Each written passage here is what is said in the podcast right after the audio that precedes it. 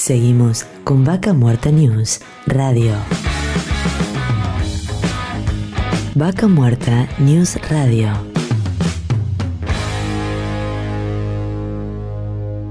Bueno, seguimos en Vaca Muerta News Radio.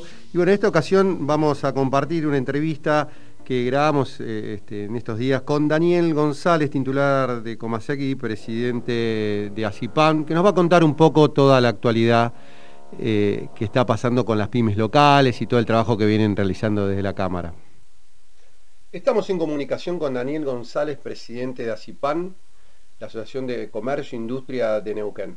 ¿Qué tal, Daniel? ¿Cómo andás? ¿Qué tal?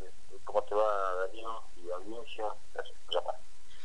Bueno, te queríamos consultar un poco, sabemos que están este, llevando adelante este, varios reclamos desde ACIPAN y, y, bueno, un poco los temas recurrentes que, uno viene viendo, ¿no? Desde temas impositivos, cortes de ruta. Hoy, ¿en, qué están trabajando puntualmente?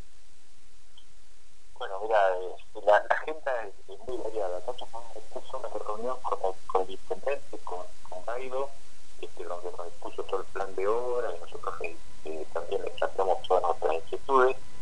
Eh, y hoy particularmente rato terminamos una reunión en el Ministerio de Economía con el, ministro Guillermo Pons y el director de Renta, en el cual le planteamos nuestra este, conformismo con el, impuesto nuevo que se ha generado, que nos empezó a aparecer a nosotros ahora sobre el principio de año, que es la, este, un impuesto de sellos a la actividad financiera. Eso significa que, eh, le ponen impuesto al descubierto, a cuando te dan un préstamo, en cualquiera de esos casos. Y bueno, tenemos múltiples reclamos de eh, muchísimas empresas pymes que después de haber pasado un año muy difícil después de la pandemia, que están tratando de sobrevivir, les impone un nuevo, eh, un nuevo tributo que realmente lo único que hace es agravar más la situación económica y financiera de la misma.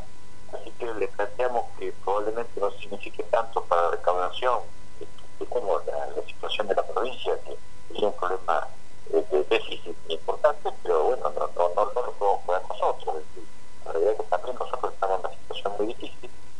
Eh, así que bueno, fue una reunión extensa este, donde planteamos toda la, problemática de las tiendas de Neuquina y este, quedaron, eh, se comprometieron en, analizarlo a ver cómo se podía gratificar ese impuesto. Así que vamos a ver, nos pidió que pasemos este, casos puntuales, y así ya lo vamos a pedir a nuestros asociados de las cámaras, que nos pasen las situaciones puntuales que se dan y, este, vamos a presentar también alguna propuesta de solucionar ese problema. Y eso es lo que hace a la, a la ley eh, de, de sello, ¿no? Eh, y bueno, después estamos trabajando mucho con el tema del compra de tauquinos, eh, no sé si están, si están enterados que se ha presentado una ley en la legislatura, presentó el, el, gobierno de la provincia, el Ejecutivo, y nosotros hemos reunido con las, los distintos bloques de la, de la Cámara para eh, comentarles este, nuestra opinión al respecto, que ya es muy positiva. Porque la ley existente realmente era muy restrictiva, entonces la realidad es que no se cumplía. Esta otra, en cambio, este, está muy bien, nuestro, nuestro criterio está muy bien planteada y era, era menester que le explicáramos a los distintos bloques de diputados eh, nuestra, nuestra posición al respecto.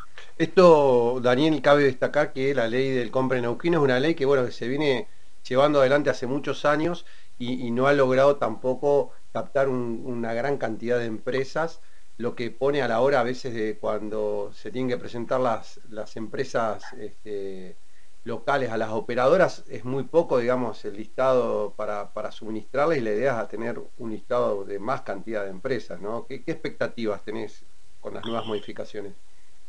Claro, por eso la realidad lo que decimos es correcto. Eh, una ley que puso ya hace unos años y no, no funcionó y, este, era muy restrictiva incluso para, para las empresas neuquinas, eh, eh, o sea, no, no, tiene ninguna utilidad. Por lo tanto, eh, no sé bien cómo el mecanismo, si se deroga, se, transforma, no sé, pero eh, tengo entendido que es una nueva ley, justamente.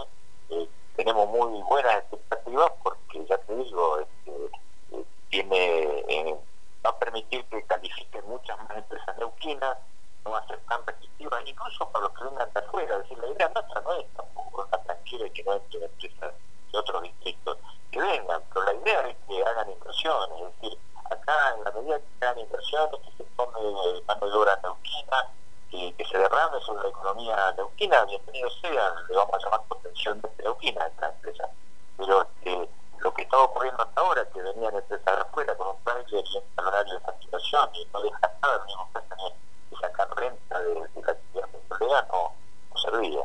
Así que este, me parece que somos, ya te digo, somos optimistas respecto al contenido y por eso estamos tratando de, de explicarle a los diputados nuestro, este, nuestro consentimiento con esa ley.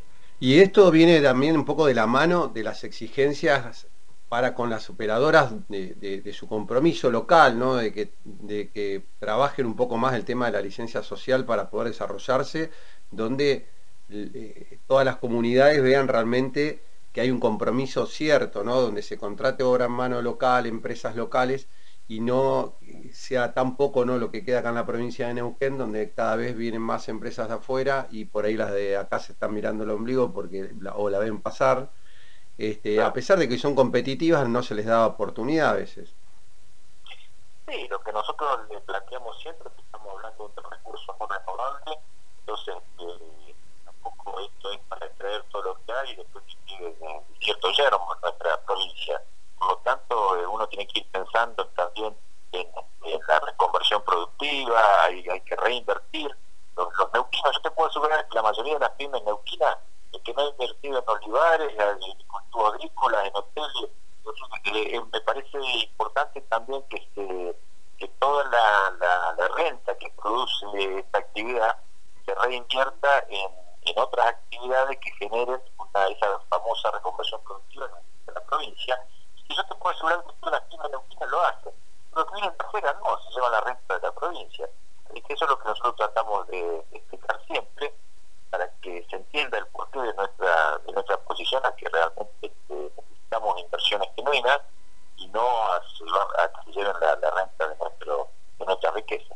Sí, hasta hace poco se había conocido que había habido un ida y vuelta justo en, alrededor del plan gas donde las empresas este, medio que como que querían hacer oído sordo cuando era parte, digamos, del plan GAG, el compromiso que tenían que, demostrar con las empresas locales. ¿Qué, ¿Qué, es lo que sabes al respecto?